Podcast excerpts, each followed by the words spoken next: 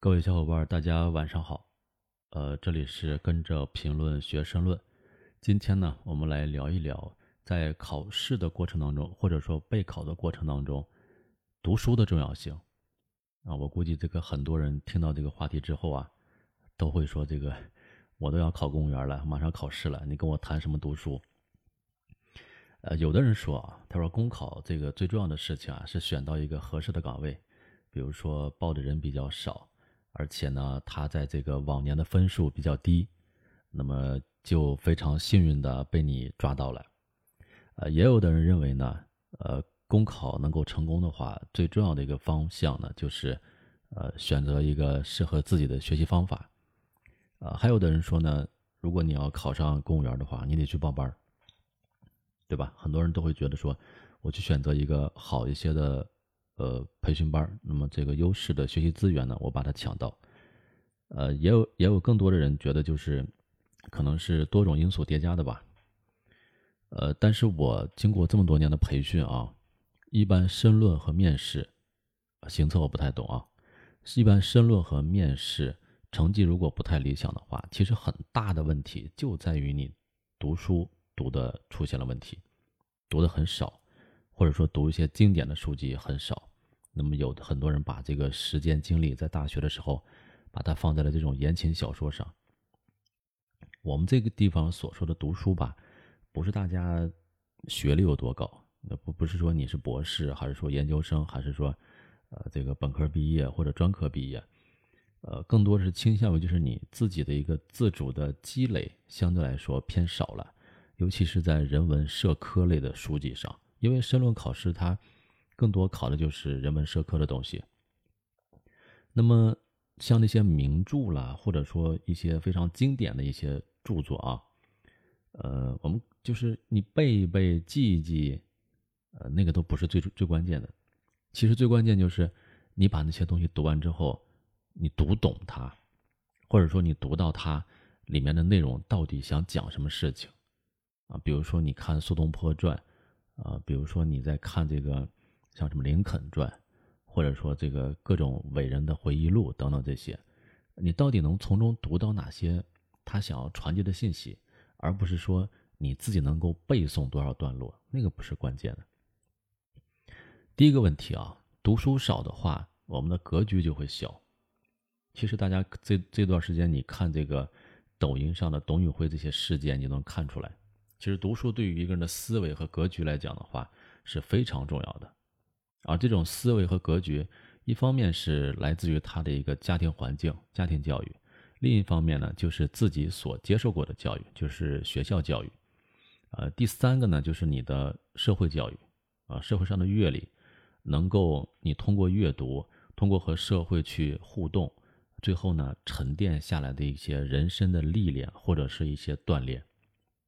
这个东西是你在往后的很长一段时间内，它是非常重要的内容。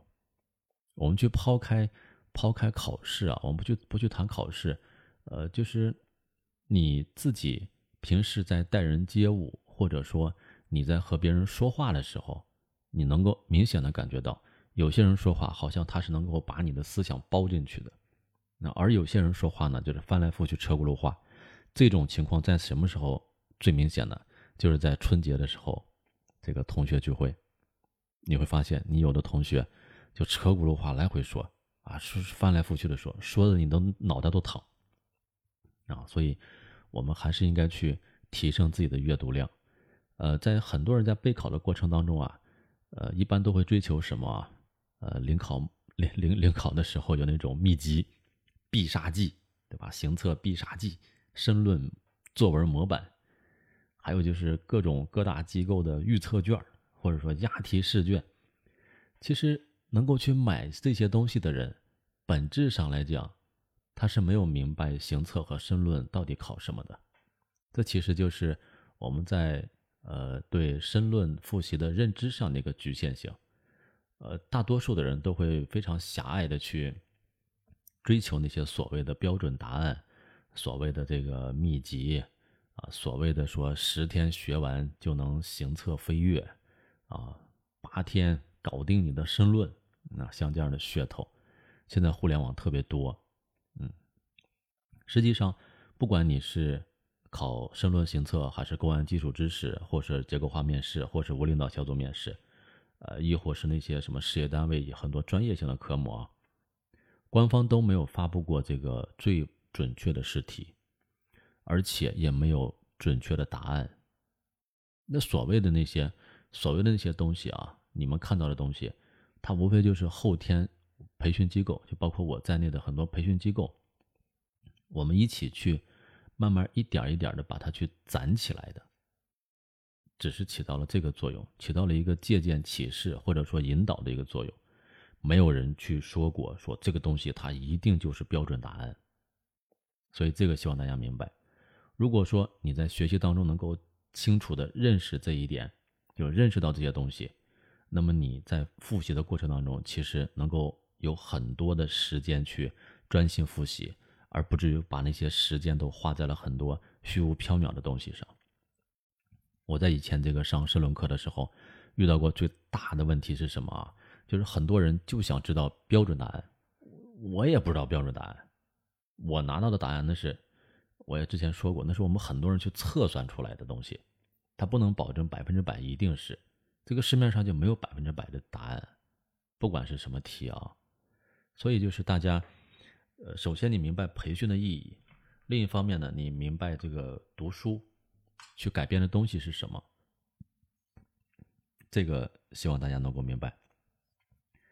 呃，这这种情况下啊，这就是很多人做了很多题啊，他在这个做题的时候。啊，一味的做题，啊，一味的去做题，追求那种就是，嗯，快，啊，追求一种就是见效快、奇快，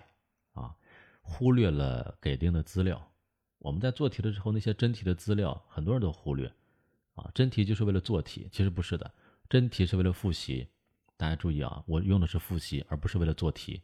啊，做题不是我们最终的目的，我们最终的目的是要形成一个。科学的思维方式，这种思维方式它能够引导你去正确的理解题目，或者说去快速的把材料当中的一些重要的信息点摘出来。比如说在申论试题当中，还有面试当中，他会给定你身份，或者给定你一个场景，让你去处理问题。那么这种东西你是很难去压中的，对吧？押题是很难去压中的。那么在整个你在复习的过程当中，你在不间断的去切换场景、切换角色。然后根据不同的角色去站在国家的角度去分析问题，去解决问题，然后去理性的去判断这个事情，这是最重要的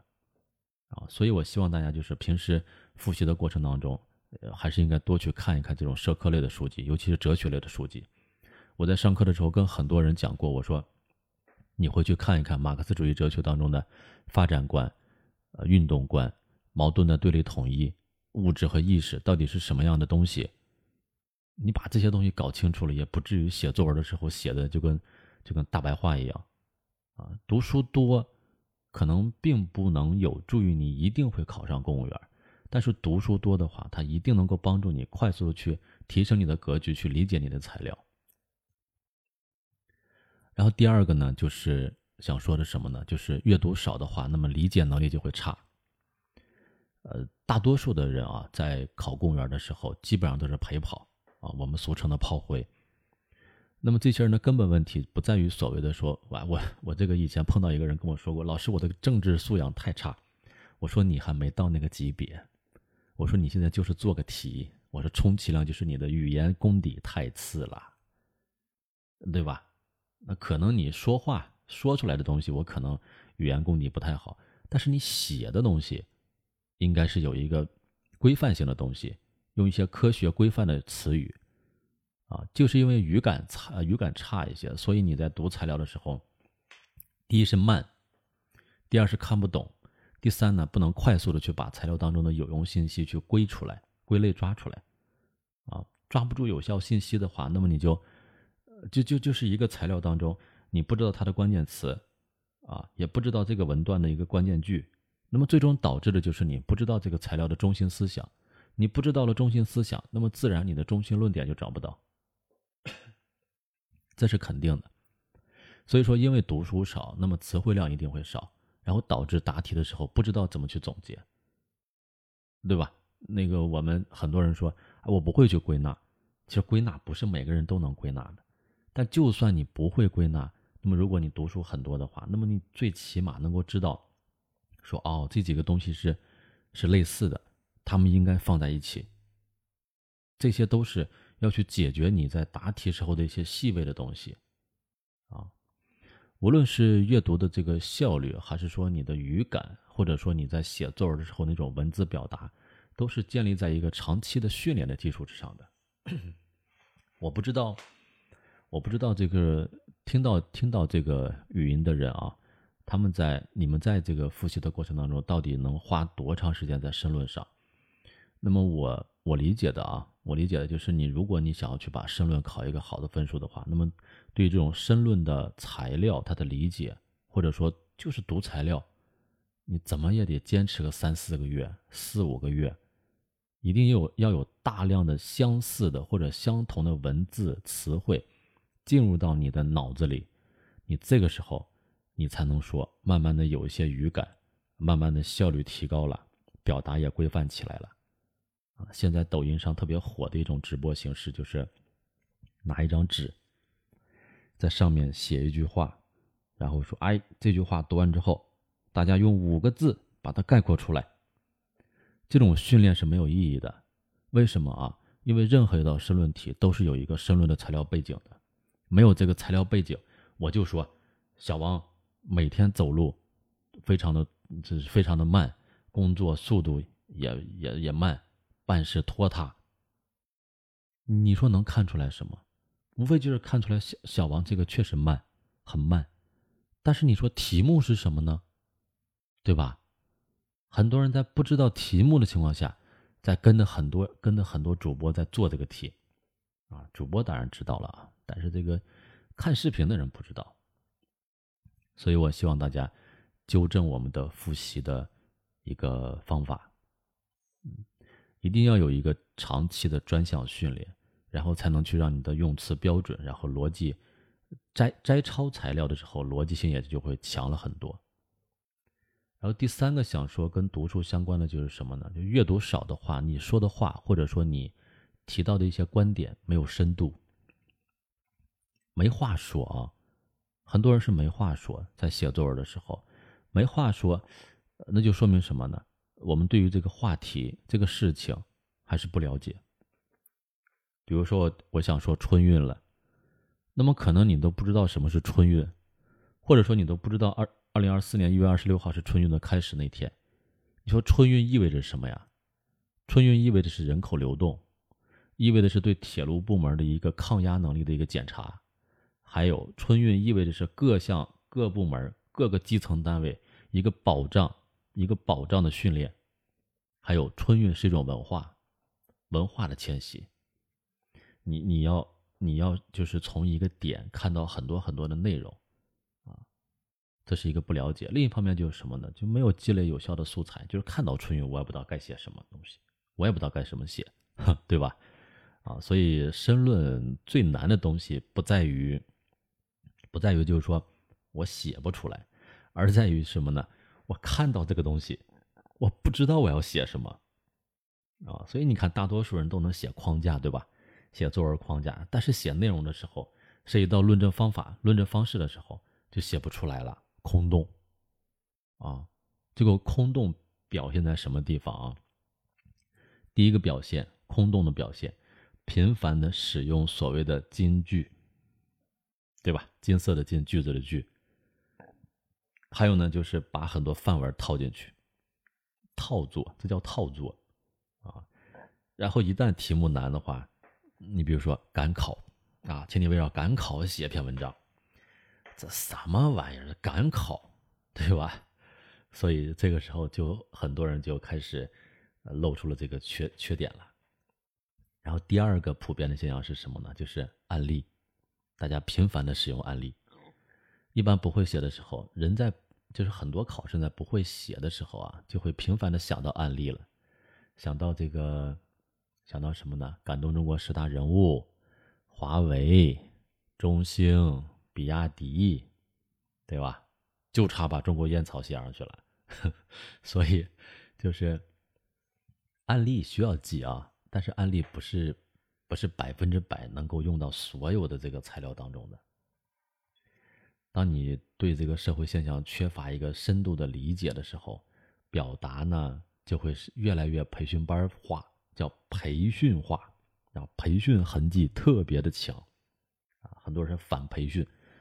其实都不用反，那个那个作文放在一起，一看就知道是从哪出来的，啊，他是华图出来的，他是中共出来的，对吧？啊，所以希望大家就是，你真的能够去明白，就是说你。我我告诉你们怎么去，怎么去用案例啊？怎么去使用案例？比如说我要写一个赶考之路，对吧？写赶考之路这个作文的时候，你一定会写到西柏坡。如果你写不到西柏坡的话，那说明你没有理解赶考是什么。第一次赶考，第二次赶考，对吧？这是可以谈这个西柏坡这个案例。然后谈完这个案例之后啊，你可以再谈一谈，我们现在这个社会也有赶考啊，对不对？大家想想，各种村官儿是不是他们都在赶考？还有，当国家在遭遇灾难的时候，冲在一线的那些基层的工作人员、基层的党员，他们是不是也在赶考啊？这个赶考不是说真的有人有人说来来来考试考试才叫赶考，赶考体现的是一种主动性，它更多是体现的就是这个人。他发自内心的主动去帮老百姓解决问题，就是在答卷就是在答题，就是在赶考。啊，所以希望大家，就是你们在用案例的时候啊，不光用这种个案，还要习惯于用群体案例。然后第四个呢，就是如果阅读少的话，那么在复习的时候，抗压能力特别差。很多人抗压能力特别差啊，包括我现在在高校上班，嗯，学校里面百分之我估计四分之一的人吧，这这这都有可能保守了啊，四分之一的人抗压能力特别差，心态特别差，动不动心态爆炸，尤其是现在是零零五后，零四零五年的人，零三零四零五现在在高校，特别差。嗯，读书最大的意义在于什么啊？就是培养自己的兴趣爱好，嗯，就是培养自己兴趣爱好，然后你自己喜欢的点、喜欢的知识点，你会不断不断的去把你的这种脑袋里面的思维导图，然后一点点扩大，啊，通过读书呢，慢慢去了解自己，了解社会，呃，了解这个呃你所之前看不懂的很多事情，让自己的内心更加平静，就是你有一种力量去淡定的去面对很多问题。啊，从容对峙。啊，这个名著有很多啊，怎么去认识自己？你自己要过一个怎么样的生活？很多人在大一的时候没有弄明白，但是很多人在大一的时候弄明白了。你说这个他们俩差在什么地方？差在思维认知上。这个认知认知差在什么地方？就是在读书上，就是在理解力上。啊，不管是那些什么所谓的名人传啦、苏轼传。还有什么这个《堂吉诃德》《老人与海》，你就去大量的看，包括《人民日报》啊，我现在看的最多就是《人民日报》。就是我们每个人在看这个东西的时候，你可能你的心思、你的脑袋会随着这个文章的内容在不断的去变化波动啊，慢慢的认识到，人生道路是肯定是有坎坷的。我我的我的初衷，我不知道跟我不知道在在这个地方说没说过啊。就是我的，呃，我的初中读过两个，我是马上要到初三的时候，突然一下学习不好，开始作死，完事又回到了初一开始上学，开始转学。然后我找工作的时候，我当年在进华图之前投了差不多快四十份简历，我忘了，应该是快四十份简历。我面试了差不多一个半月，都没有没有一家单位要我的。我是硕士毕业呀，正经正经大学的硕士毕业。啊，当时我真的很苦恼，啊，然后在华图培训的时候又被华图虐得够呛，所以慢慢的我理解了，就是有困难是人的一生当中的一个常态，啊，特别顺利的时候，它反而是一个很少很少的一个时间段所以不管怎么样，我们通过读书，就会慢慢的培养起自己的这种精神品质。那么很多人在复习的时候，你看这个培训班很多人能在培训班的教室里面学到晚上十二点一点，但是很多人可能十点的时候就去出去烤串去了，很多的扛不住，感觉累，心累，身体累，啊，这这就是这就是目前的一个现状。所以希望大家就是嗯，在复习的过程当中啊，不管你现在还有多少时间啊，我都建议你开始读一些这种社科类的社科类的书籍。啊，当然，从短期的如果说快速备考的话，那么你的重点还是应该放在你的试题上，啊，真题永远都是王道嘛，对吧？你着眼于那些你所谓的申论、行测，还有面试的一些内容，啊，反复的去锤炼，反复的去让自己变得更好，呃，用用你的努力和你的这种运气去打败考试，嗯，所以希望大家多多阅读。啊，真的这一天董宇辉的这个事儿啊，其实对我触动很大的。我觉得阅读真的能够让一个人变得很强大。读书多了，自然会让自己变得精神强大。包括申论也是这样的。当你读的越来越多的时候，你的案例就会多。比如说你读过苏轼传，或者说